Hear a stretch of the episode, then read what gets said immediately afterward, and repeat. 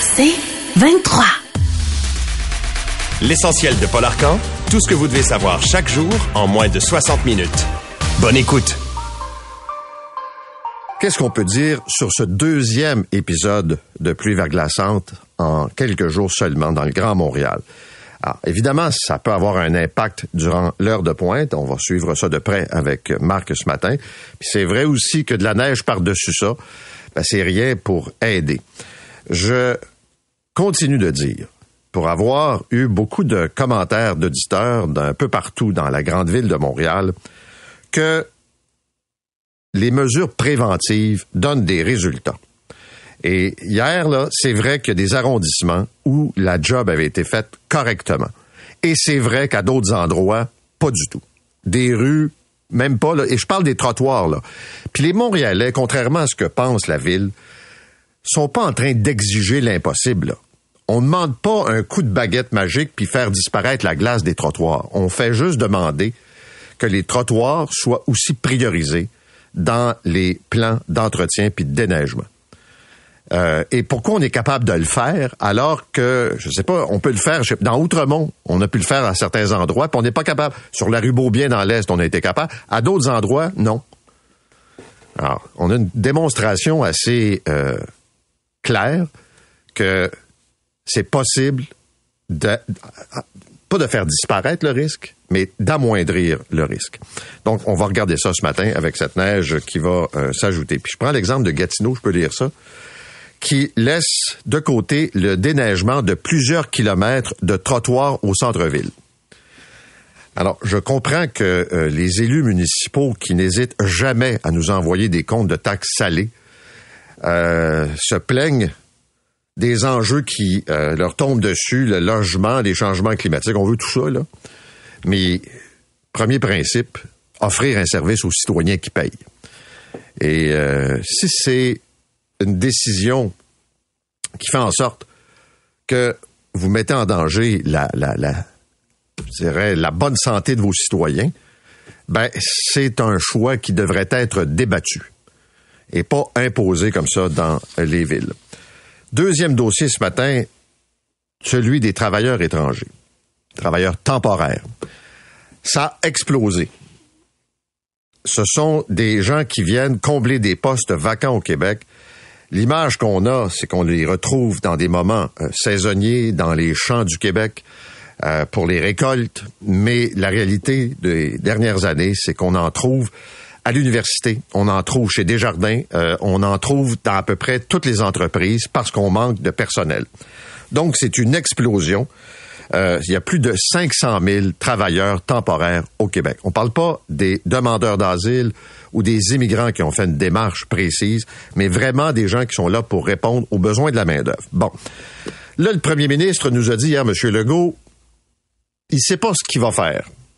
En train de réfléchir, puis a demandé à la ministre, Mme Fréchette, d'arriver avec une position. Est-ce qu'on diminue le nombre? Parce que là, nous sommes maintenant 9 millions au Québec. Alors, est-ce qu'on réduit le nombre de travailleurs? Puis là, les compagnies disent, ben, ça n'a pas de bon sens. Est-ce qu'on continue d'augmenter? Je comprends qu'on a des programmes de formation payés pour essayer, entre autres dans le domaine de la construction, de combler des postes. Mais quand vous regardez la, le portrait démographique du Québec, la population augmente, c'est à cause de l'immigration. On fait moins d'enfants et c'est pas par la fécondité ou les familles nombreuses que euh, la population augmente. Et je regardais le débat politique autour de ça. Donc, vous avez le gouvernement, puis on fait toujours cette espèce de discussion autour du nombre d'immigrants. Est-ce qu'on en prend 50 000? Est-ce qu'on en prend 60 000? 28 000? Alors que ça explose chez les demandeurs d'asile, puis également chez les travailleurs temporaires.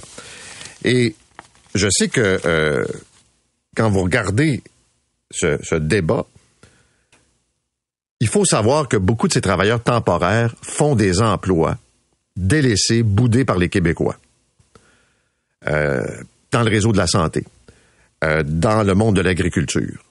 Et si ces travailleurs temporaires n'étaient pas ici, je vous jure qu'on aurait des problèmes assez importants.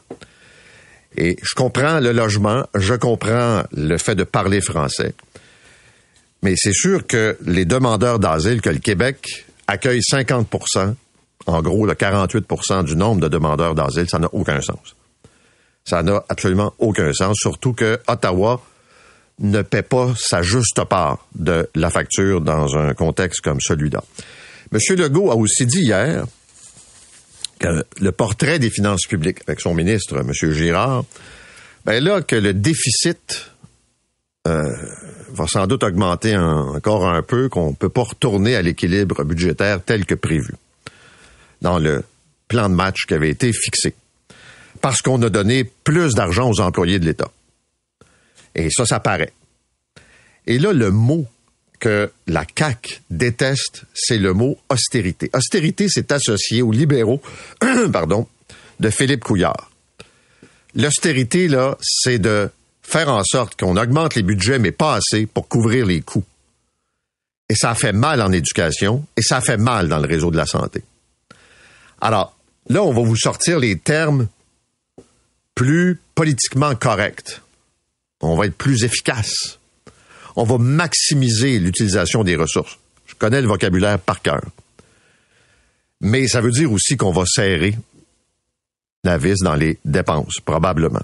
Et on va demander à chaque ministère de faire euh, probablement des miracles. Mais ne vous n'entendrez jamais le mot austérité. Ça, c'est un mot à proscrire dans le discours, dans le vocabulaire de la CAQ. En parlant d'éducation, on est maintenant avec quatre syndicats de la FAE qui ont rejeté l'entente, puis quatre qui l'ont accepté. Ce qui illustre ce qu'on vous dit depuis le début, c'est extrêmement serré. Il y a euh, deux camps, euh, vraiment. Euh, et on connaîtra au début février, donc, le résultat final est-ce que la FAE, qui est allée en grève, pas de fond de grève pendant plus d'une vingtaine de jours, va accepter ou non l'entente de principe? Et euh, je pense que la grogne, même chez les gens qui votent en faveur de l'entente, est palpable et manifeste parce qu'on se dit à quel moment on va sentir des changements dans l'école. Je comprends qu'il y a des engagements d'aide à la classe et tout ça, là, mais les profs se disent quand on prend connaissance du détail des ententes, c'est pas ce qu'on pensait. Et on est loin d'être sûr que ça va améliorer le cadre de travail et donc la qualité de l'enseignement. Je veux vous parler du réseau de la santé, mais un angle très précis ce matin. Parce que hier, je vous l'ai dit, j'ai sursauté quand j'ai lu les propos de la docteure Claire Gamache, qui est la présidente de l'Association des médecins psychiatres du Québec, c'est dans le cadre de l'enquête du coroner sur la mort d'Amélie Champagne qui s'est enlevé la vie. Et elle avait visité deux urgences psychiatriques. Elle avait fait une tentative de suicide pour finalement s'enlever la vie. Et elle s'est heurtée, puis je vais choisir mes mots là, à un manque d'intérêt de la part des professionnels qui sont intervenus auprès d'elle en disant on va euh, vous mettre en contact avec des ressources, éventuellement. Euh, il y a un enjeu régional. Est-ce que je peux parler euh, au? Non, vous allez parler au médecin résident.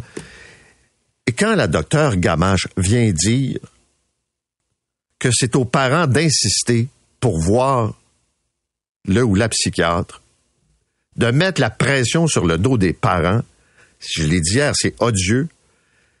Et je ne sais pas comment les psychiatres ont réagi quand leur présidente tient de tels propos. Mais ce matin, je vais vous faire entendre aussi le témoignage d'un parent qui m'a écrit. Et ce témoignage-là, c'est exactement ce que j'ai euh, vu, entendu depuis le début que je m'intéresse à ces enjeux de santé mentale. Ce sont des adultes, des parents vieillissants dans bien des cas, qui ont des jeunes qui ont toutes sortes d'enjeux. Euh, psychose à cause de la consommation de drogue, euh, des euh, problèmes euh, qui sont de, schizophrénie, par exemple, un paquet ou dépression, je peux, la liste est longue. Et ces parents-là vieillissent et pour eux, c'est de plus en plus difficile. Et quand ils veulent s'impliquer, puis essayer de voir comment ils peuvent aider leur enfant. Prenez le cas de la famille Champagne. Ils sont là puis ils se disent, notre fille a fait tentative de suicide, elle a un problème. Comment je peux l'aider? Puis quand tu te heurtes à un mur, ou qu'on te répond, ben, votre enfant est adulte, a plus que 14 ans, 15 ans, 16 ans, ben, on n'a rien à vous dire. Puis ça vous regarde pas. Il y a des parents qui se sont fait dire ça. Et ce sont les mêmes professionnels qui vont appeler quand un jeune va, par exemple, se désorganiser, puis on va dire, ben, venez le chercher, là. Et c'est incroyable le nombre de personnes qui se retrouvent dans cette situation. Devant des professionnels de la santé, des gens qui devraient avoir une ouverture vers ceux et celles qui essaient d'aider leur fils ou leur fille, et c'est un mur en béton qu'ils ont devant eux. Alors quand Dr Gamache prétend qu'il faut insister pour voir le psy, les parents qui m'écrivent depuis hier et qui ont insisté se sont fait virer de bord comme des crêpes. Je vais parler aussi avec un psychiatre ce matin pour voir quelle serait l'approche. Et l'enquête du coroner va peut-être permettre de modifier les façons de faire. Paraît qu'à Sherbrooke, où Amélie a été hospitalisée, ils ont déjà mis en place un certain nombre de mesures pour corriger les lacunes qui ont déjà été identifiées. On va parler d'Hydro-Québec parce que Radio-Canada, Thomas Gerbet nous apprend ce matin que le Québec perd un milliard à cause d'un déficit énergétique jamais vu. on parlait des pressions sur les finances euh, publiques. Le niveau de, le niveau d'eau dans les réservoirs est tellement bas que les dividendes versés par Hydro vont chuter et c'est vraiment du jamais vu. Euh, en gros, c'est un manque à gagner de 1 milliard dans la caisse du gouvernement. Et ce sont des chiffres du ministère des Finances, c'est un rapport interne de la Société d'État qui a été obtenu par Radio-Canada. C'est un rapport qui date de la fin décembre et qui montre là, que c'est une conjoncture de facteurs. Euh, vous avez eu, par exemple, quand vous regardez le, bilan euh, des périodes de sécheresse, des périodes de plus forte demande, vous avez eu euh, des euh, moins de pluie, par exemple, dans le Grand Nord, donc pour alimenter les réservoirs et les barrages. À la crue du printemps, la plus faible de l'histoire, s'est ajouté un automne également. Euh, relativement faible en termes de précipitation et ça bat le record historique qui était 1985. Donc, c'est vraiment une situation qui est peut-être temporaire. Qu'est-ce qu'on fait dans ce temps-là? Vous allez me dire, est-ce qu'on va manquer d'électricité? Non. Puis on a parlé de ça avec le ministre Fitzgibbon cette semaine. C'est pas un enjeu. On coupe les exportations, mais ça veut dire moins de revenus pour le gouvernement du Québec au terme de l'opération. Et on le sait, là, M. Legault l'a répété, euh, il n'est pas question de euh, privatiser Hydro-Québec. Au contraire, on veut investir pour augmenter la capacité de production. Mais quand vous regardez euh, ce qui a été perdu, c'est 35, et puis c'est pas rien là euh, en termes de quantité, 35 euh, TWh, c'est l'équivalent de l'électricité exportée par Hydro-Québec en 2022. Donc c'est grave. Le cardinal Gérald Cyprien Lacroix, l'archevêque de Québec, qui est maintenant pointé du doigt dans le cadre d'un recours collectif euh, contre euh, le clergé au Québec. Et vous savez que la liste, la liste pardon, des victimes est, euh, énorme. et qu'il y a des noms qui s'ajoutent régulièrement. Alors cette fois, c'est une jeune femme qui, dit-on, était mineure, venait d'un milieu très croyant et qui a même attendu, je pense, le décès de sa mère pour se manifester. Et elle dit que le cardinal Lacroix l'a agressée alors qu'elle avait donc 17 ans et que ça s'est passé dans les années 80. Euh, que dire? On est surpris? Pas tant que ça. Combien de prêtres, de membres du clergé, allant du vicaire jusqu'à un cardinal ou un haut placé de l'Église, se sont fait pointer du doigt? Évidemment, c'est pas un procès euh, au criminel. Il n'a pas été reconnu coupable. Ce sont des allégations qui le concernent. Je vais parler avec Maître Alain Arsenault ce matin là-dessus.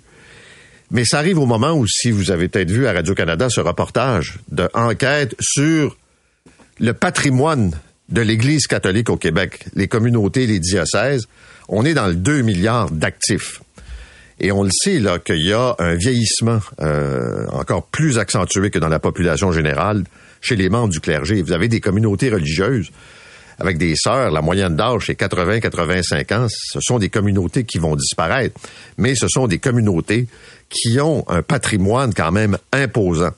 Et quand on veut obtenir des compensations financières pour les victimes, c'est ça l'objet d'un recours collectif, en plus de la reconnaissance, parce que pour des victimes d'agressions sexuelles, c'est pas juste l'argent, c'est de reconnaître que des gestes ont été posés, alors que l'Église a étouffé ces scandales pendant des années, puis on le sait, la fameuse stratégie qui consistait à déplacer les prêtres abuseurs. Donc, ça veut dire que de plus en plus de victimes de différentes époques lèvent la main. Ce matin, on va aussi revenir sur l'annonce qui a été faite par la Société de transport de Montréal de déployer des brigades d'ambassadeurs de sûreté. Là, tu dis, mais pourquoi est-ce qu'on appelle ça des ambassadeurs? Alors, ce sont des gens qui ne feront pas le travail des constables spéciaux, évidemment. Mais on le sait qu'il y a une augmentation du nombre de signalements dans le métro de gens qui sont confrontés à des problèmes souvent de violence. On dit que c'est à peu près 10% euh, d'augmentation. Alors, qu'est-ce qu'ils vont faire? Ben, ils devraient être en mesure d'accompagner les usagers du métro quand ils achètent des titres de transport, euh, quand ils sont perdus, quand ils cherchent le corridor pour aller vers le REM, par exemple, c'est un classique. Et tout ça, donc, pour être capable, s'ils sont témoins, par exemple, d'une situation problématique, d'intervenir et de faire peut-être euh, arriver plus vite les constables spéciaux. Donc, on va euh, revenir là-dessus. Mais c'est vrai qu'il y a un bon nombre de stations de métro où il y a des enjeux. Je parlais de santé mentale. Là. Ben, ça se manifeste sur les quais, puis des gens intoxiqués, puis euh, des itinérants. Puis et depuis la pandémie, on a vu quand même une augmentation importante. La politique, rapidement. L'ex-ministre fédéral de la Justice, David Lametti, qui a remis sa démission. Il y aura donc une élection. Euh, Monsieur Lametti n'a jamais euh, très bien pris euh, son renvoi du cabinet Trudeau. Encore là, hier, il répétait, là, j'ai un bilan, j'ai fait des projets de loi importants. Alors, je ne sais pas pourquoi je me suis fait tasser. J'ai pas fait de gaffe. Et la rencontre avec le premier ministre a été de courte durée. Ça arrive au moment où M. Trudeau essaie de sauver son leadership. Là, on a vu hier des députés s'activer autour de lui en disant non, non, on pense que c'est encore le bon chef. Je rappelle qu'il est quand même en retard de 12 points face à Poilièvre.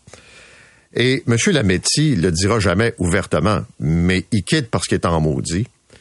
Et la grogne existe au sein du Parti libéral au sujet du leadership de M. Trudeau. Jusqu'où ça va aller?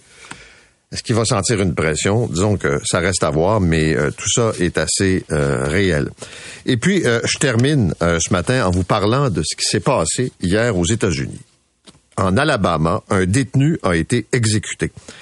Il avait été condamné, tenez-vous bien, en 1996 à la peine capitale. C'est un pasteur qui s'était enlevé la vie, qui a fait tuer sa femme parce qu'il avait des problèmes d'argent et qui voulait toucher l'héritage. Donc, deux complices, un qui a été exécuté.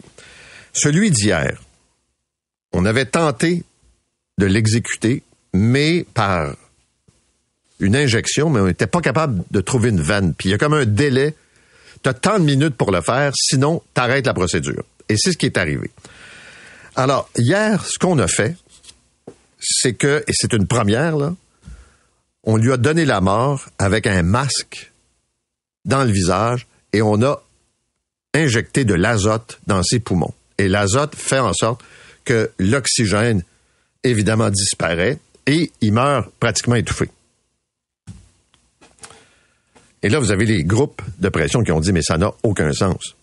On fait ça avec des animaux, mais aux animaux, on donne un sédatif avant de leur envoyer de l'azote comme ça dans les poumons.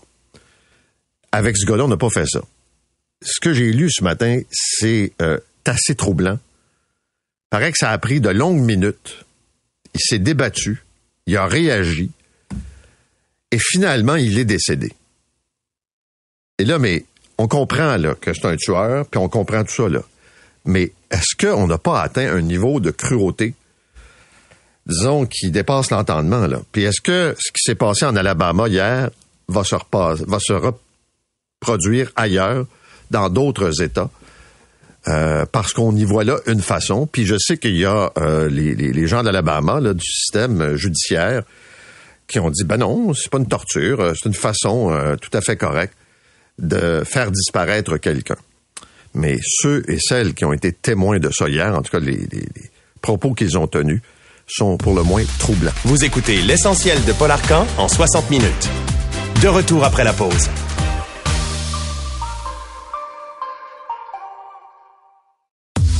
L'essentiel de Paul Arcan.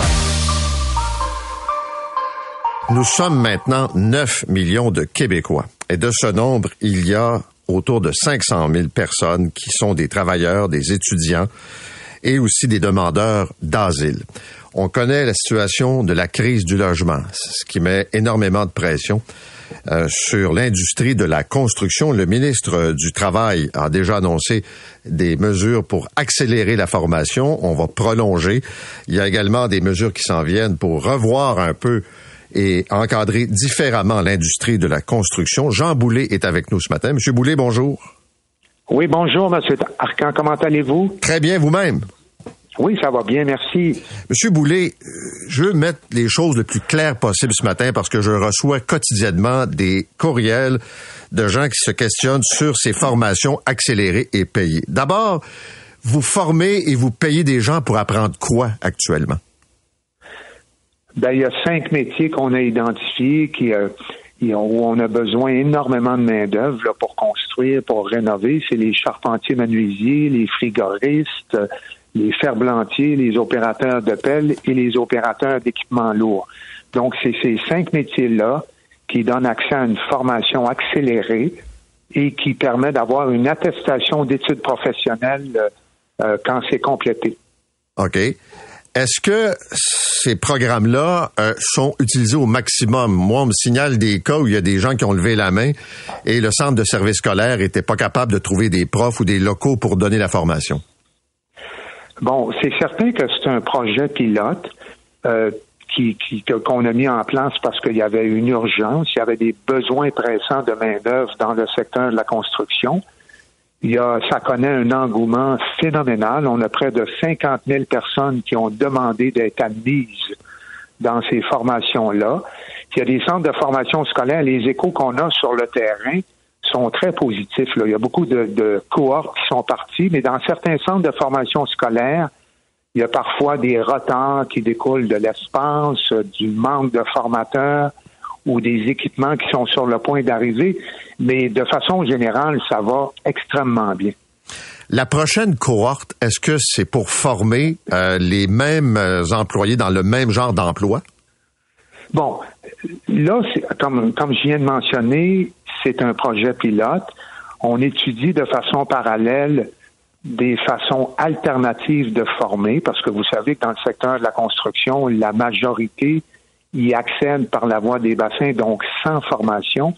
On pense à permettre à, de façon encore plus aux étudiants de travailler pendant leurs vacances, euh, de mettre en place plus de programmes en alternance travail-études et ça, on va le faire en collaboration avec nos partenaires, la Commission de la construction du Québec, les syndicats, puis les associations patronales.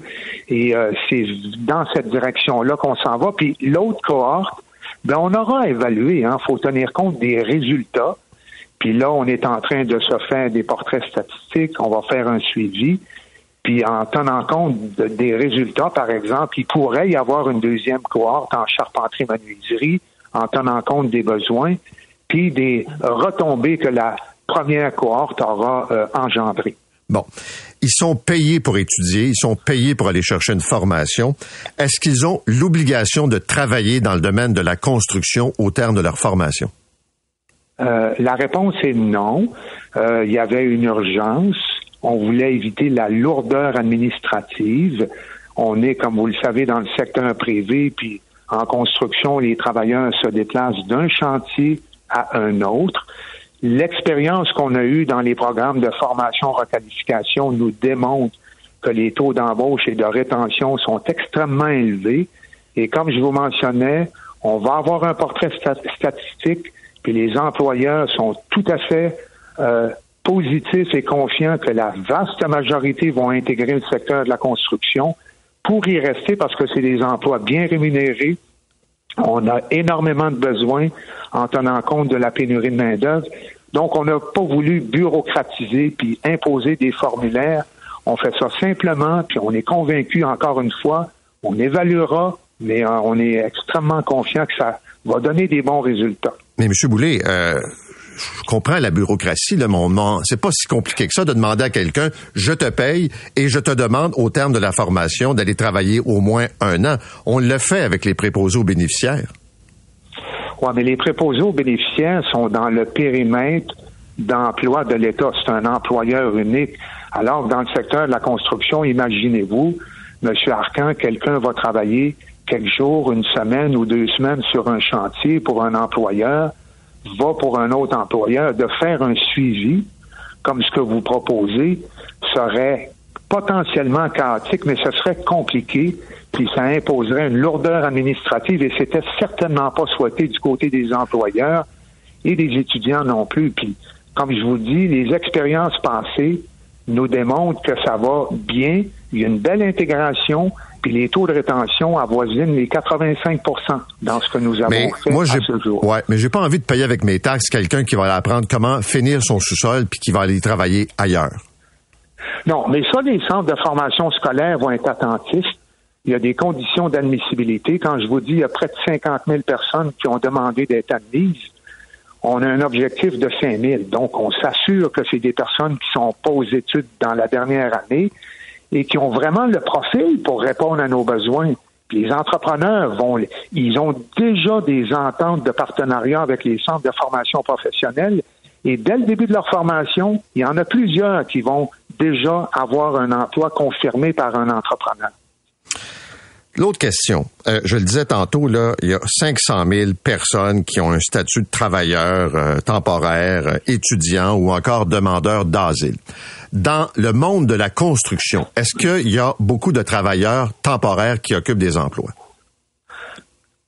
Non. Des travailleurs étrangers temporaires, si on se compare avec le reste du Canada, il y en a peu au Québec parce qu'on n'a pas de processus de reconnaissance des compétences, euh, puis des expériences et des acquis. Donc, le charpentier menuisier qui arrive de la Tunisie ou la peintre qui arrive de Colombie a de la difficulté à intégrer le secteur de la construction parce qu'il n'y a pas de règles de reconnaissance des compétences. Et bon, comme vous savez, je déposerai euh, incessamment un projet de loi euh, et puis ça, cette question-là m'intéresse beaucoup. Il faut, je pense, s'assurer que les personnes qui arrivent de l'étranger euh, puissent faire valoir leur expérience dans un métier spécifique et que ces personnes-là puissent intégrer le secteur de la construction et aussi profiter d'une formation complémentaire pour être le plus possible. OK, mais dans les faits, ce que vous me dites là, c'est qu'il y a des gens qui ont des compétences, mais qu'on n'est pas capable d'intégrer au marché du travail parce qu'il n'y a pas la reconnaissance de leurs expériences passées. Autrement dit, on met des bâtons dans les roues. Vous me parliez de bureaucratie tantôt pour pas exiger qu'ils aillent travailler, mais là, on a de la bureaucratie qui les empêche d'aller travailler aussi.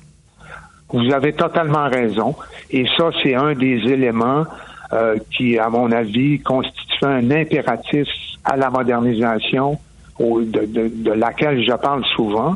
Il faut s'assurer non seulement de reconnaître leurs compétences et leurs expériences, mais de les accompagner pour que ces personnes-là soient bénéfiques. Là, nos chantiers de construction, ils sont hyper actifs. C'est les maisons, c'est les logements, c'est les projets industriels, c'est les rénovations d'hôpitaux, d'écoles, les routes, les infrastructures. On a énormément de besoins, puis il y a des potentiels de main-d'œuvre qui sont sous-représentés. Puis vous faites référence aux travailleurs étrangers temporaires, mais il y a aussi les femmes, les minorités visibles, les personnes issues des Premières Nations. Fait il faut que ce secteur-là se décomplexifie puis assure la manière la plus agile possible l'intégration de ces personnes-là. Mais je dois vous dire que j'ai bien de la misère à, comprendre ce qui se passe dans le monde de la construction. Vous me corrigerez si c'est pas ça, là. mais si je travaille dans le monde de la construction, les heures que je fais sont déclarées à la Commission de la construction du Québec? Oui, tout à fait. Bon, ben d'abord, pourquoi c'est si compliqué de savoir si quelqu'un qui a une formation travaille actuellement sur des chantiers de construction? Ben ça dépend. Si c'est des euh, des Québécois qui travaillent, qui ont eu des heures de euh, d'expérience dans le secteur de la construction, ça aussi, il faut être meilleur pour reconnaître ces heures de formation. Ça, je comprends, mais moi, je vous parle des étudiants. Je vous parle des étudiants que vous formez actuellement et que vous payez chaque semaine pour aller étudier. ils vont déclarer leurs heures. On serait capable de savoir, ça ne doit pas être si compliqué que ça, là, qui sont ceux qui sont allés vraiment travailler, ceux à qui on a donné de l'argent pour étudier. Ah ben oui, tout à fait. C'est la raison pour laquelle euh, on va développer des outils qui vont nous permettre de faire entre guillemets, la meilleure traçabilité possible, le meilleur suivi. Ces étudiants-là, quand je vous mentionnais que plusieurs ont déjà des ententes avec des entrepreneurs en construction qui ont des partenariats avec les centres de formation professionnelle, oui, on va pouvoir faire des suivis, mais on aura certainement des statistiques intéressantes. mais M. Boulay, vous auriez pu l'exiger. C'est juste ça que je dis. Oh, ben moi, dans un contexte d'urgence, et euh, en tenant compte de la diversité des employeurs puis de, des multiples déplacements, je pense qu'il fallait y aller sans lourdeur, sans complexité administrative. Puis euh, euh, les, les, partenaires étaient confortables avec ça. C'est un projet pilote, on va l'évaluer, puis s'il faut resserrer les règles pour s'assurer que les personnes qui bénéficient des incitatifs financiers, puis vous avez raison, c'est des fonds publics, ben, on va le faire. Comme je vous dis, on est en mode évaluation et les résultats vont nous permettre de s'améliorer si jamais il y a d'autres cohortes après les consultations avec nos partenaires. OK. Je sais que vous allez déposer là euh, dans les prochains jours une réforme de l'industrie de la construction là. Je comprends, je veux pas le détail, mais les deux principes là, c'est d'abord permettre une plus grande mobilité à travers la province, puis deuxièmement avoir moins de barrières entre les emplois. C'est ça? Oui, c'est ce qu'on appelle euh, le principe de polyvalence. Vous savez qu'au Québec, on a 25 métiers réglementés et euh, la polyvalence, selon une étude qui avait été commandée par une association patronale, nous permettrait de sauver 10% des heures travaillées dans le secteur de la construction. Si on pense à 2022, où on a travaillé 210 millions d'heures, ça représente une économie de 21 millions d'heures, donc une réduction des délais, des coûts, une amélioration de la productivité parce qu'on a un écart de 11,6% avec l'Ontario, 9% avec le reste du Canada. Puis si on sauvait 21 millions d'heures, selon cette étude-là, ça représente l'équivalent de la construction de 25 écoles primaires. Donc la polyvalence est un élément. La mobilité est un autre sujet qui nous a intéressés puis dont les détails seront révélés lors du dépôt du projet de loi. Mais je peux déjà vous révéler que les syndicats vont aller se battre contre vous, là. Ben, écoutez, depuis une année, euh, je suis en discussion avec les associations patronales, la CCQ, les syndicats, puis je sais que euh, on a développé certains consensus à chaque fois qu'on fait des changements, puis il faut le faire pour le bénéfice des Québécois québécoises, pour l'amélioration de notre qualité de vie. On a des besoins immenses. Non, mais entre vous et moi, ouais, mais Monsieur Boulet, euh, vous me ferez pas croire ce matin que les syndicats sont d'accord pour la mobilité des travailleurs qui passent d'une région à l'autre, puis que un peintre soit en mesure de faire d'autres tâches pour qu'on puisse sauver des heures. J'ai bien de la misère à vous croire. Là. Oui, mais il faut y aller de manière équilibrée. J'ai eu des discussions. On a même identifié des activités qui pouvaient potentiellement être partagées d'un métier à l'autre. Je sais que ça ne fera pas l'unanimité. Je sais qu'avec les syndicats, on va continuer à discuter. Le projet de loi sera perfectible.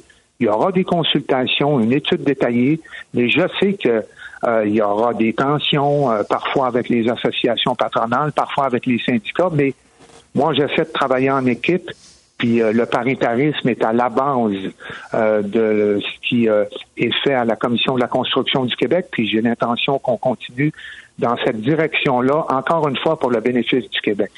OK. dernière question. Vous avez été aussi ministre de l'Immigration. Là, il y a une discussion sur le nom. Je parle pas des demandeurs d'asile, mais les travailleurs étrangers qui viennent ici pour répondre à un besoin dans les champs, dans les entreprises, chez Desjardins même, dans les technologies de l'information. Trouvez-vous qu'on en a trop? Est-ce qu'on doit baisser le nombre? Est-ce qu'on doit garder ce nombre-là ou l'augmenter? Je pense que dans les dernières années, il y a eu une augmentation extrêmement importante des travailleurs étrangers temporaires. Puis, dans, ça va au-delà de notre capacité d'accueil, vous le savez. En fait, il faut bien mesurer notre capacité d'accueil et surtout d'intégration dans des secteurs d'activité économique, puis les technologies de l'information, c'est un des secteurs prioritaires du Québec. Fait il faut certainement faire cette, cet équilibre-là puis il y a du travail à faire pour que ça s'améliore, certainement. Mais trouvez-vous qu'on en a trop de travailleurs étrangers ou pas assez? Ben, actuellement, selon les données à notre disposition, puis là, je, je laisserai ma collègue du ministère de l'Immigration s'exprimer là-dessus, mais il faut avoir un meilleur contrôle. Il faut qu'il y en ait moins pour que ça respecte notre capacité d'accueil et surtout de notre capacité de les intégrer dans notre marché du travail. OK, je veux bien comprendre. Vous me dites qu'il faudrait avoir moins de travailleurs étrangers.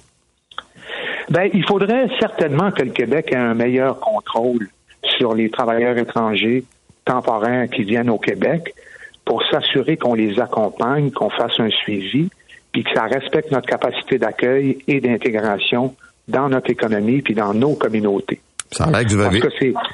non, j'allais dire, ça a l'air que le Québec a les pouvoirs. Il s'agit de l'exercer. C'est ce que l'opposition dit. Vous avez les pouvoirs pour gérer votre main-d'œuvre étrangère temporaire. Ben, c'est pas si simple que ça, là. Tu sais, pour les travailleurs étrangers temporaires, c'est un programme fédéral qui est géré par Ottawa-Québec. Il y a le programme de mobilité internationale qui est contrôlé totalement par Ottawa. Les étudiants internationaux nous émettons des certificats d'acceptation, mais les permis d'études sont émis par Ottawa. Puis, encore une fois, les travailleurs, les permis de travail sont émis par Ottawa. Donc, cette espèce de, euh, de, de, de, juridiction partagée entre Ottawa et Québec rend ça extrêmement compliqué, puis nous empêche d'avoir un contrôle plus total, beaucoup plus compatible avec nos intérêts et nos besoins ici au Québec. Dernière question. J'ai je ne sais pas combien de courriels de travailleurs actuels de la construction ou des étudiants qui sont pas sur la formation accélérée, mais qui ont une formation régulière et qui disent que c'est injuste. Je reprends l'expression d'un de ces travailleurs que vous êtes en train de scraper des métiers de la construction. Non, absolument pas. Il y a même des bourses à la diplomation dans les cinq métiers dont on a parlé un peu plus tôt parce qu'on veut pas se cannibaliser. Puis la voie privilégiée sera toujours d'obtenir un diplôme d'études professionnelles. Puis les personnes qui rentrent par les bassins, là, quand je vous disais qu'on analysait des façons alternatives d'améliorer la formation, ça va passer par l'alternance travail-études, une augmentation des étudiants qui travaillent pendant leurs vacances dans les chantiers de la construction. Fait que la formation, c'est la pierre angulaire de notre succès pour la qualité de la construction, puis le respect de la santé et sécurité de nos travailleurs. Donc, c'est vraiment un objectif que j'ai constamment en tête. Pourquoi j'irais suivre le parcours classique si je peux avoir un parcours accéléré puis que je suis payé pour le faire? Ben, c'est pour répondre, comme je mentionnais plus plutôt, à des besoins pressants. On en a besoin rapidement. Et c'est pour ça qu'on a mis en place ce projet pilote-là. C'est une formation accélérée on va l'analyser, on va l'évaluer, mais moi, je suis convaincu que, bon, selon les échos qu'on a à ce jour, puis l'intérêt que ça a suscité parmi les Québécois Québécoises qui veulent aussi se requalifier, parce qu'il y en a qui veulent se réorienter puis devenir des charpentiers manuisiers ou des euh, des opérateurs de pelle ou d'équipements. Mais c'est bénéfique. L'engouement est super intéressant. Puis euh, nous demeurons convaincus que ça va répondre à des besoins essentiels du Québec. OK. Merci, M. Boulay. Merci, M. Arcan. On se reparle bientôt. Jean Boulay est le ministre du Travail. Vous écoutez l'essentiel de Paul Arcan en 60 minutes. De retour après la pause.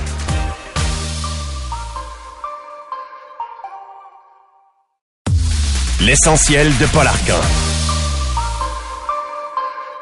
On va parler de santé mentale. Euh, hier, on a été, je pense, tous euh, estomaqués d'entendre et de voir les propos de la présidente de l'Association des médecins psychiatres du Québec, euh, Dr Claire Gamache, dans le cadre de l'enquête du coroner sur la mort d'Amélie Champagne. Je rappelle que cette jeune femme s'est rendue deux fois consultée dans un hôpital pour des raisons de dépression. Elle a fait une tentative de suicide et elle a quitté avec ses parents et malheureusement, elle s'est enlevée la vie. Et ce qui nous a tous assommés, c'est quand la docteur Gamache dit aux parents, avant de quitter un hôpital avec votre fils ou votre fille, demandez et exigez de parler au psychiatre. Or, les expériences des parents, c'est pas tout à fait ce qu'elle dit. Et de mettre la pression sur les parents, Ça m'apparaît d'abord abusif, euh, odieux, ça manque de sensibilité, puis en plus, c'est pas réaliste. Et ce matin, je veux faire le tour de la question. Je vous présente Christian. On va protéger l'identité parce que sa fille est impliquée, évidemment. Il est le père d'une jeune femme de 18 ans. Bonjour, monsieur. Bonjour. Parlez-moi de votre fille d'abord. Qu'est-ce qu'elle a comme problème? Euh, elle est anorexique euh, depuis maintenant trois ans. Euh, on entre dans la quatrième année de, son anorexie. Ça a été fulgurant. Ça a été comme ça a commencé environ à ce temps-ci de l'année. Et au début juin, elle était hospitalisée parce que ses battements étaient de 30 pulsations minutes. Elle était sur le point de mourir. Donc, à la première rencontre qu'on a eue en trouble alimentaire, parce qu'on avait, on a attendu deux, trois mois, ça, je regrette énormément. On aurait dû réagir avant, mais on pensait que le problème était pour se régler. On est allé voir notre médecin. On a eu un suivi quand même rapidement avec, euh, avec, avec l'hôpital. À notre première rencontre, ils ont fait, bon, bon, on va se parler 30 secondes, mais son état est tellement grave qu'elle va être, euh, elle, été hospitalisée. Donc, à ce moment-là, euh, parce que ses signes vitaux étaient trop faibles. Elle est revenue à la maison. La situation continue à se dégrader. Elle est hospitalisée une deuxième fois parce que ses signes vitaux étaient encore une fois trop faibles. Là, à ce moment-là, était... Moi, je dirais en psychologue, je suis pas psychologue, je suis pas spécialiste, mais on n'a plus de contrôle dessus. La DPJ est débarquée à la maison pas pour protéger notre fille, pour nous protéger nous. On savait pas comment réagir parce qu'elle criait, elle voulait sortir par la fenêtre de la maison. Et euh, à ce moment-là, elle était hospitalisée trois mois en psychiatrie euh, à partir de, de, de l'automne. C'est un des seuls, c'est un cas très sévère d'anorexie. Euh, et donc, elle a été suivie au Douglas depuis de, depuis cette époque-là, là, euh, où on a fait on a fait des thérapies, on a fait des thérapies de, famille, euh, on a fait un, certain progrès. Et mais là, cette année, euh, là maintenant, euh, elle est rendue maintenant au cégep. Et elle a commencé le cégep et dans le plein milieu de sa session, elle a fait Regarde, je suis pas capable de continuer. J'ai besoin d'aller soigner cette maladie-là, aller régler cette maladie-là. Donc, on est, retourné parce qu'elle avait toujours son suivi au Douglas qui se faisait. Et on fait, OK, ben, regarde, tu vas commencer, il y a des, thérapies de jour qui se donnent. Donc, on va commencer ça après les fêtes. Il y avait les, grèves et tout ça. En fait, euh, OK, donc voilà, voilà où on en était. Elle était supposée de commencer avant les fêtes.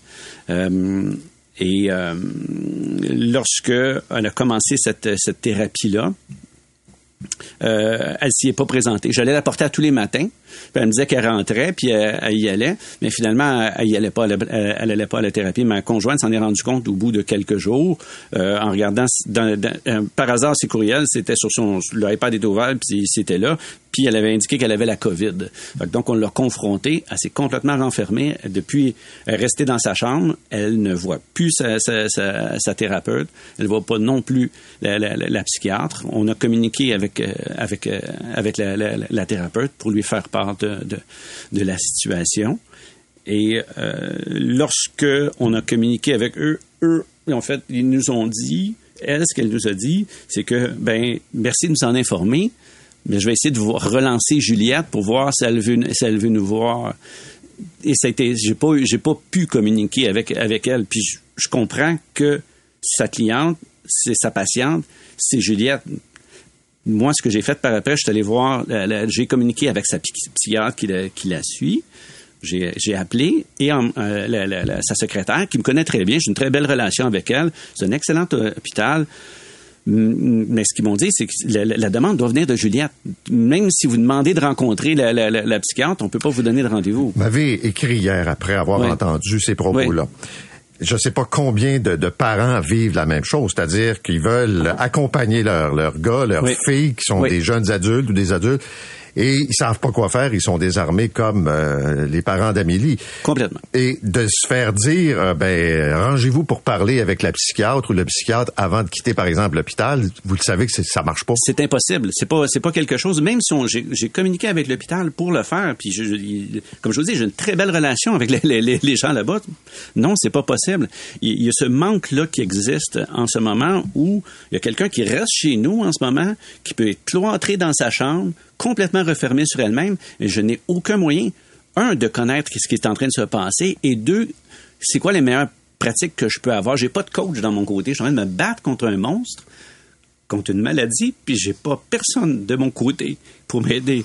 Il n'y a pas, y a pas de, de, de... Si, j'ai même essayé d'avoir un, un, psychologue ou un psychiatre. Dire, OK, elle a le sien. Je vais aller me chercher de l'aide. Moi, je vais aller me chercher de l'aide par rapport à la maladie, j'ai pas trouvé, oui, je vais avoir quelqu'un qui va m'aider, admettons, pour justement mon humeur, mais m'aider à combattre cette maladie-là de, ma fille, j'ai pas trouvé. J'ai trouvé un organisme qui s'appelle Arborescence, qui aide les, les, les, familles aidantes et tout ça. J'ai trouvé ça justement dernièrement, parce que là, ça vient, tout ça vient de se passer dans les dernières deux, deux semaines. C'est en janvier qu'elle avait commencé. Toujours. Euh, donc, euh, j'ai trouvé un organisme qui rentre en aide avec les, les, les familles d'aidants. Pas eu l'occasion encore de, de, mm-hmm. de, de, réussir. Mais sinon, on est, on est complètement pris et on n'a pas. Il y a ce manque-là où chez les jeunes adultes, on ne peut pas, ou sur les proches aidants, lorsqu'ils restent à l'intérieur de la maison, qu'on ait un minimum d'accès. Je comprends de ne pas avoir accès complètement à leur dossier, à leur vie privée, etc. Vous voulez savoir comment l'aider. Vous ben voulez savoir comment décoder ce qu'elle dit pas quelles sont les bonnes choses à lui dire? Vous voulez savoir comment l'aider au maximum pendant qu'elle traverse cette période de sa vie? Exactement, exactement. Et lorsqu'elle était mineure, on avait une thérapie de groupe, on avait, on faisait du DBT, qui était une, thérapie euh, avec la, la, la, et donc, à ce moment-là, on avait cet accompagnement-là, on était capable de, de, de, de, de l'aider et on avait cette, ce soutien-là familial du groupe au complet, mais ça n'existe plus à partir du moment où ils sont adultes. Vous restez avec nous. Je vais parler maintenant avec Dr Jean-François de la Sablonnière, qui est psychiatre dans le Bas-Saint-Laurent. Docteur de la Sablonnière, bonjour. Bonjour, Monsieur Arcand. Est-ce que c'est normal qu'un psychiatre refuse de voir les parents de quelqu'un qui est en détresse parce que c'est un jeune adulte? Euh, est-ce que c'est normal? Est-ce que c'est la norme? Probablement que oui. Euh, vous comprenez qu'il y a, j'écoutais, euh, j'écoutais M. Christian tout à l'heure parler avec beaucoup de sensibilité, puis je comprends fort bien son impuissance. Il parle de un manque qui existe. À l'entendre parler, puis à vivre, moi, à l'intérieur du réseau, je me demande si c'est pas un trop qui est présent. C'est qu'on on a des, il y a des droits, des besoins, des enjeux euh, éthiques qui entrent en contradiction les uns avec les autres. Les patients, dans notre système humaniste libéral, ils ont le droit à l'autodétermination. Ils ont le droit de décider pour eux et on doit s'incliner devant leur souveraineté. Ils ont également le droit à la confidentialité et chez un adulte qui est euh, apte, on doit s'incliner devant le respect de la confidentialité. Euh, et ça, ça peut entrer en contradiction. Lorsqu'on donne trop d'importance à l'autodétermination et à la confidentialité, ça va entrer en contradiction avec le droit à avoir le meilleur traitement disponible, le meilleur traitement possible. Puis le meilleur traitement possible, il est biopsychosocial, puis il implique la famille, il implique l'environnement de la personne. Donc, il y a clairement ici un travail d'équilibriste que les intervenants doivent euh, prévoir, doivent accomplir. Et pour l'accomplir, ça demande du temps. ça serait possible de demander à nos clients dès, le premier contact, est-ce que vous nous permettez d'être en, en relation avec la famille? Est-ce que vous nous permettez de parler avec vos proches s'ils nous appellent? Donc, il y aurait toutes sortes de choses qui pourraient être mises là, en place en aval, pardon, en amont pour pouvoir euh, mais, euh, docteur, ces choses-là. Mais docteur de la Sablonnière, je vais essayer de ramener ça simple pour les gens parce que ce que Christian euh, nous a dit, c'est je sais pas là, combien de messages j'ai reçus. Est-ce qu'il y a moyen pour un psychiatre là, de prendre le temps avec les parents de ces jeunes adultes pour leur dire pour d'abord répondre à leurs questions le plus possible. Je parle pas le, détail du dossier médical de la patiente, mais de leur dire soyez attentifs à tel signe. Si jamais elle se comporte de telle façon, venez à l'hôpital. Bref, donner des outils aux parents qui se retrouvent avec une jeune femme qui est enfermée dans sa chambre, ils savent pas quoi faire avec. Bien sûr, c'est l'évidence. Oui. Mais c'est l'évidence, mais il n'y a pas, y a pas grand monde qui ont l'air à faire ça. Ah, mais ah, en fait, non, ça se fait à tous les jours. Ce que vous entendez, c'est sûr justement où ça se fait pas. Mais comment est-ce qu'on peut faire ça quand la personne ne nous a pas donné l'autorisation de communiquer avec ses proches? Où, le simple fait qu'on soit en présence avec la personne ou qu'on réponde aux questions donne la, réponse au fait qu'on a un contact avec son proche et qu'on est au courant de la situation et que les tribunaux pourraient très bien nous dire ça, vous faites un bris à la confidentialité. Alors, faut, faut que ça soit prévu à l'avance, faut que ça puisse être organisé à l'avance, puis effectivement, notre système euh, écoutez, notre système est brisé en ce moment. Notre système, il y a de la misère à répondre aux urgences quand vous êtes dans une situation d'urgence, il est quand même présent, mais notre système a de la misère à planifier les choses. Et pour tout ce qui est maladie chronique, pour tout ce qui est traitement à long terme, quand vous n'êtes pas déjà sur le système, sur le rouleau, quand vous voulez avoir accès aux soins, c'est rendu extrêmement difficile. Mais, oui, mais docteur de la Sablonnière, ce que moi, ce qui m'assomme dans la déclaration de votre président d'assaut, là, c'est qu'elles mettent le singe sur l'épaule des parents. C'est-à-dire que c'est aux parents d'exiger de, voir le psychiatre. Que le psychiatre se déplace puis puisse dire aux parents, écoutez, je peux pas vous donner le détail de ce qu'il y a dans le dossier, vous comprendrez. Mais d'avoir une relation humaine minimale avec les proches qui vont devoir encadrer ce jeune adulte vivement une commission d'enquête pour revoir comment est-ce qu'on doit organiser notre système pour répondre à ces besoins-là. Ça n'a aucun sens et on ne peut pas mettre le fardeau sur les familles. Le, fardeau des familles d'avoir autant de détresse à supporter est déjà tellement grand. Si en plus on leur incombe une responsabilité, c'est extrêmement difficile. Mais ça fait des années, moi, que je dis et que je répète à mes collègues et à qui veulent l'entendre, qu'on a un problème par rapport à l'autodétermination face aux maladies. Notre euh, notre euh, pervers travers de vouloir penser que l'individu est souverain nous amène à sous-traiter des choses et à donner des droits à la maladie. Et on se doit d'utiliser les moyens légaux qui sont présents pour traiter les gens qui sont malades et prendre responsabilité. Oui. Euh, monsieur Arcan, ma, ma, il y a des proches, moi, dans ma famille actuellement, qui souffrent de maladie d'Alzheimer. Je vois leurs besoins et ils s'en rendent plus ou moins compte de leurs besoins. Et, je, les mets en contact avec le CLSC pour que des services puissent être mis en place. Quand le CLSC se présente, ils disent, oh non, non, c'est correct, on n'en a pas besoin. Le CLSC s'en va chez eux. Et on ferme le dossier.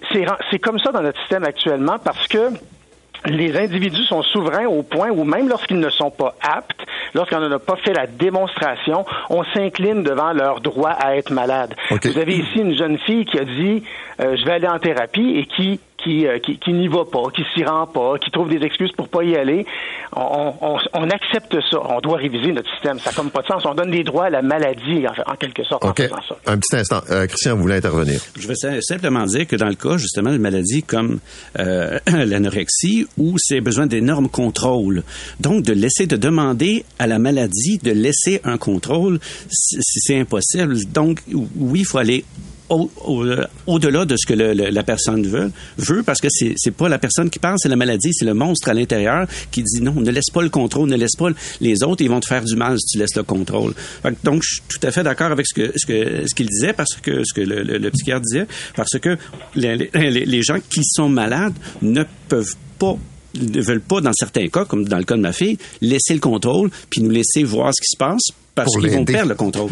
Merci beaucoup, docteur de la Sablonnière, d'avoir été avec nous. Bonne chance à vous, monsieur, et tenez-nous au courant de ce qui se passe avec votre fille. Je pense que c'est important de faire le point. Je vous le dis, ce que vous entendez ce matin là, euh, j'ai des témoignages et des témoignages, euh, puis on parle dans certains cas de, de psychose toxique, euh, de gens qui ont des antécédents depuis l'adolescence, qui sont rendus à 30 ans.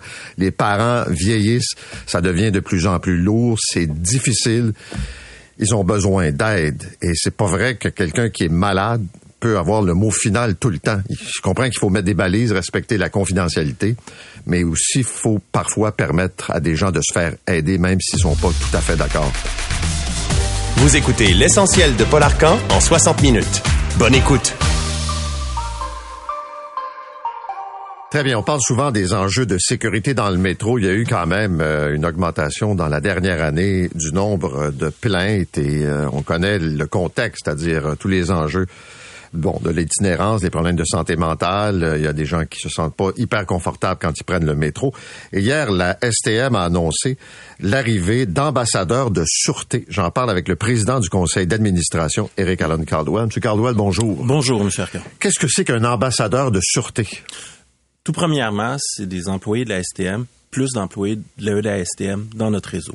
Donc, c'est des gens qui ont une formation justement d'intervention de première ligne, qui sont en soutien à notre force de sécurité que sont les constables spéciaux et qui sont les yeux, les oreilles sur le terrain, un pour faire des signalements, mais surtout pour être à l'écoute des clients euh, qui auraient justement des, situations à dénoncer, qui auraient un sentiment d'insécurité ou qui auraient des signalements à faire. Fait que bref, c'est une présence accrue dans le métro pour un, mieux référer, deux, mieux écouter nos clients, parce que là où nos clients se sentent pas en sécurité, c'est là qu'il faut intervenir. C'est quelque chose à retenir de l'évolution justement de la situation dans le métro, c'est qu'il faut écouter nos clients. S'ils se sentent pas en sécurité, on a un problème d'attractivité pour le métro. Fait qu'ils vont agir à tous les niveaux, que ce soit euh, des clients qui disent ah ce coin-là est sombre, faudrait ajouter l'éclair que ce soit j'ai vu une personne en détresse, que ce soit j'ai vu une bouteille de bière éclater, comme ça m'est arrivé il y a deux jours. Donc, ils vont être là pour faire un signalement, puis c'est une partie de l'intervention supplémentaire qu'on fait dans le métro. On a plus euh, de préposés à l'entretien, on a plus de constables spéciaux, et on rajoute cette catégorie-là d'ambassadeurs qui sont une première ligne, et euh, on s'est inspiré de d'autres sociétés de transport qui le font à travers le monde. Il y en a combien d'ambassadeurs? On en prévoit de 16 à 20. Là, on a une première cohorte de 4. On est en recrutement. Je vous le dis, je lance un message. Ça veut dire 4, c'est pas beaucoup quand même. Non, 4, c'est pas beaucoup, mais on, justement, comme les clients le voient dans le métro, nous interpeller, disaient c'est quoi, c'est quoi ce numéro-là? On veut envoyer le message clair, sont là pour vous répondre. Alors, euh, et c'est des gens qui euh, qui ont à cœur la, sécurité. C'est une intervention de première ligne en sécurité. Certains de ces ambassadeurs-là vont peut-être devenir de constables spéciaux. Euh, hier, un des quatre qui était présent avec nous est, un Français d'origine qui a été sapeur-pompier en France. Donc, c'est des gens qui ont la sécurité des usagers à cœur, puis qui sont là pour leur répondre, pour leur parler, les écouter et faire les signalements qui vont nous permettre de s'améliorer. Il y a eu, c'est vrai, une augmentation du nombre de, plaintes, on va dire comme ça, de signalements. Est-ce que cette perception qu'on a, je voyais pour le métro de New York, là, il y a peu d'événements, mais il y a une perception d'insécurité quand même qui est grande. Est-ce que d'abord, un, vous la mesurez, cette perception-là, puis est-ce qu'elle a un impact sur la fréquentation? Bon, c'est une équation un peu compliquée parce qu'il y a plus de fréquentation dans le métro. Donc, peut-être plus de signalements parce que plus de clients qui sont susceptibles d'en faire. Ceci étant est-ce qu'on a retrouvé les niveaux d'avant la pandémie? Euh, on a des signalements qui s'approchent des niveaux de la pandémie. Là, comme vous savez, on a une croissance de l'achandage. On est à autour de 80% du niveau pré-pandémie. faut se rappeler qu'en 2019, on était pas mal tassé, ceci dit. Là. On débordait le métro. Donc là, on est à 80% Et clairement, là, on va se le cacher, oui, il y a une certaine dynamique sociale qui a changé après la pandémie. Il y a aussi une, perception qui a changé pendant la pandémie parce que souvent on a arrêté d'être dans l'espace public, on y revient. Alors, euh, mais une chose qui est certaine, c'est que oui, le nombre de signalements puis le nombre d'interventions est en hausse. Euh, et euh, on prend une grande fierté à avoir une diversité d'interventions. J'écoutais certaines de vos entrevues plutôt aujourd'hui où, on le sait, il y a des enjeux de santé mentale qui sont très présents dans notre société et on a une certaine ligne d'intervention avec le groupe EMIC, avec le groupe EMIS, avec le professionnalisme de nos constables spéciaux, nos ambassadeurs, qui prennent une grande fierté parfois, justement, à diriger vers les, gens vers des ressources sociales lorsqu'il y a des enjeux de santé mentale. Je vous donne un exemple que vos chauffeurs et euh, changeurs euh, me, signalent assez souvent. Des gens qui ne payent pas dans le métro. Est-ce que d'abord c'est un phénomène important? Est-ce que pour vous c'est mineur, marginal? Est-ce qu'il y a un enjeu en termes de, de clients qui passent tout droit puis qui montent dans l'autobus qui veulent pas payer? Écoutez, j'ai pas été dans le transport en commun depuis des années, mais ce qu'on me raconte, c'est que c'est un enjeu qui a toujours existé. Oui. Euh, Moi-même, adolescent, je dois dire. Vous n'avez pas payé? Ah, une fois peut-être, mais parlons-en pas. Mais euh, écoutez, non, mais mais tout ça pour dire que euh, les perceptions électroniques avec la carte Opus, on dit que ça a beaucoup diminué le taux de fraude euh, comparativement au temps où vous vous rappelez, on déposait du change dans, dans une boîte et ça faisait cling cling. Et aussi, euh, la plupart des titres sont des titres mensuels où euh, où là, le fait de, de s'identifier à la borne ou pas euh, fait en sorte que le paiement a quand même été effectué. Et là, on rattrape beaucoup de clients. C'est beaucoup de nos clients font un passage du euh, de l'autobus au métro. Et au métro, oui, ça arrive. Il y, a, il y a des gens qui sautent les barrières. On essaie d'intervenir. On me dit que dans le balisage, on a un taux de délinquance qui se situe autour de 1 puis que dans, les balisages internationaux, c'est là. Mais c'est toujours la question. Si on investit, moi, je suis dans la business de transporter des gens. Là. Si j'investis de l'énergie à contrôler les gens plutôt qu'à les transporter, mais je fais un transfert de ressources qui est, qui compensera pas la perte de revenus. Mais une chose qui est sûre, c'est qu'on veut s'améliorer, puis les nouvelles technologies vont nous aider à être meilleurs là-dessus. Quand vous me parlez de nouvelles technologies. Ouais, ouais, ouais. Ouais, vous savez où je m'en vais, là? Ouais, ouais. on est à l'âge de pierre dans le transport en commun. Globalement, là, tu sais, euh, on l'a vu à l'aéroport, là, on va on faire des projets pilotes pour pas que les gens aillent chercher de l'argent puis qu'on paie comme dans le bon vieux temps. Ouais. Comment ça se fait qu'on est arriéré de même? Un, avouons-le, c'est vrai, on est en retard. Bon. Faut rattraper le retard, c'est vrai Comment ça se fait? Y a-tu trop de structures? Là, je voyais des chicanes avec la RTM puis la STM qui donne pas l'argent. La ministre qui m'annonce qu'elle va faire des audits ou qu'elle fait des audits sur les sociétés de transport il y a ben, il y a beaucoup de de de de, de papier, beaucoup d'enquêtes, beaucoup de. En, fait, c'est très facile de se laisser aspirer puis accaparer justement dans ces guerres intestines et de parce que c'est une responsabilité de l'ARTM. Vous savez, moi là, je suis là pour parler au transport collectif. Je veux dire aux gens qui prennent le, métro euh, puis l'autobus qu'on va s'améliorer puis qu'on va avoir des nouvelles technologies. Ceci dit, c'est l'ARTM qui a les déployer, mais on a des équipes à l'ASTM qui les aident. Je fais le constat comme vous que parfois la gouvernance du transport collectif fait qu'on s'est plus pogné qu'on s'est occupé du client. Là, faut avoir un focus justement sur le déblocage de ces nouvelles technologies-là. On a des équipes à la STM qui travaillent avec celles d'ARTM pour que ça débloque. On est en retard, faut rattraper le retard. Faut que ça arrive là à Montréal. Moi, je suis impatient pour ça. Parlez-moi donc du projet immobilier. Je vois ça dans la presse, là, qui euh, projet immobilier qui achoppe euh, sur au métro Frontenac. Ouais, c'est un projet qui a été annoncé en 2018, avant la pandémie. Un projet pour lequel le promoteur s'est retiré, mais le projet est resté défini. On a assez à la STM, je dis on, mais j'ai pas fait partie de ça, mais dans l'histoire de la STM et de sa filiale euh, commerciale Transgesco, on a assez de rattacher différents promoteurs à ce projet puisque celui qui avait gagné l'appel de, de proposition s'était retiré euh, jusqu'à date, ça n'a pas fonctionné. Donc là, faut faut se poser des questions pour redéfinir le projet parce que le potentiel reste là. On a un stationnement. On a besoin de logement aussi. On a besoin de logement. On a un stationnement. On est prêt à en construire. On les veut. Fait qu'il va, falloir euh, trouver euh, la façon de rentrer le sac dans le carré. Mais le potentiel est là, puis on veut le faire un des constats que je fais comme dirigeant de la STM, c'est qu'on ne doit pas toujours s'en remettre juste à des partenaires, puis on doit améliorer notre expertise, notre proactivité, notre sentiment de d'entrepreneurial à l'STM pour s'assurer que ces projets-là sortent. Puis euh, j'ai confiance. Merci beaucoup d'être venu ce matin. Bonne journée à vous. Eric Allen Caldwell, qui est le président du conseil d'administration de la STM. C'est 23.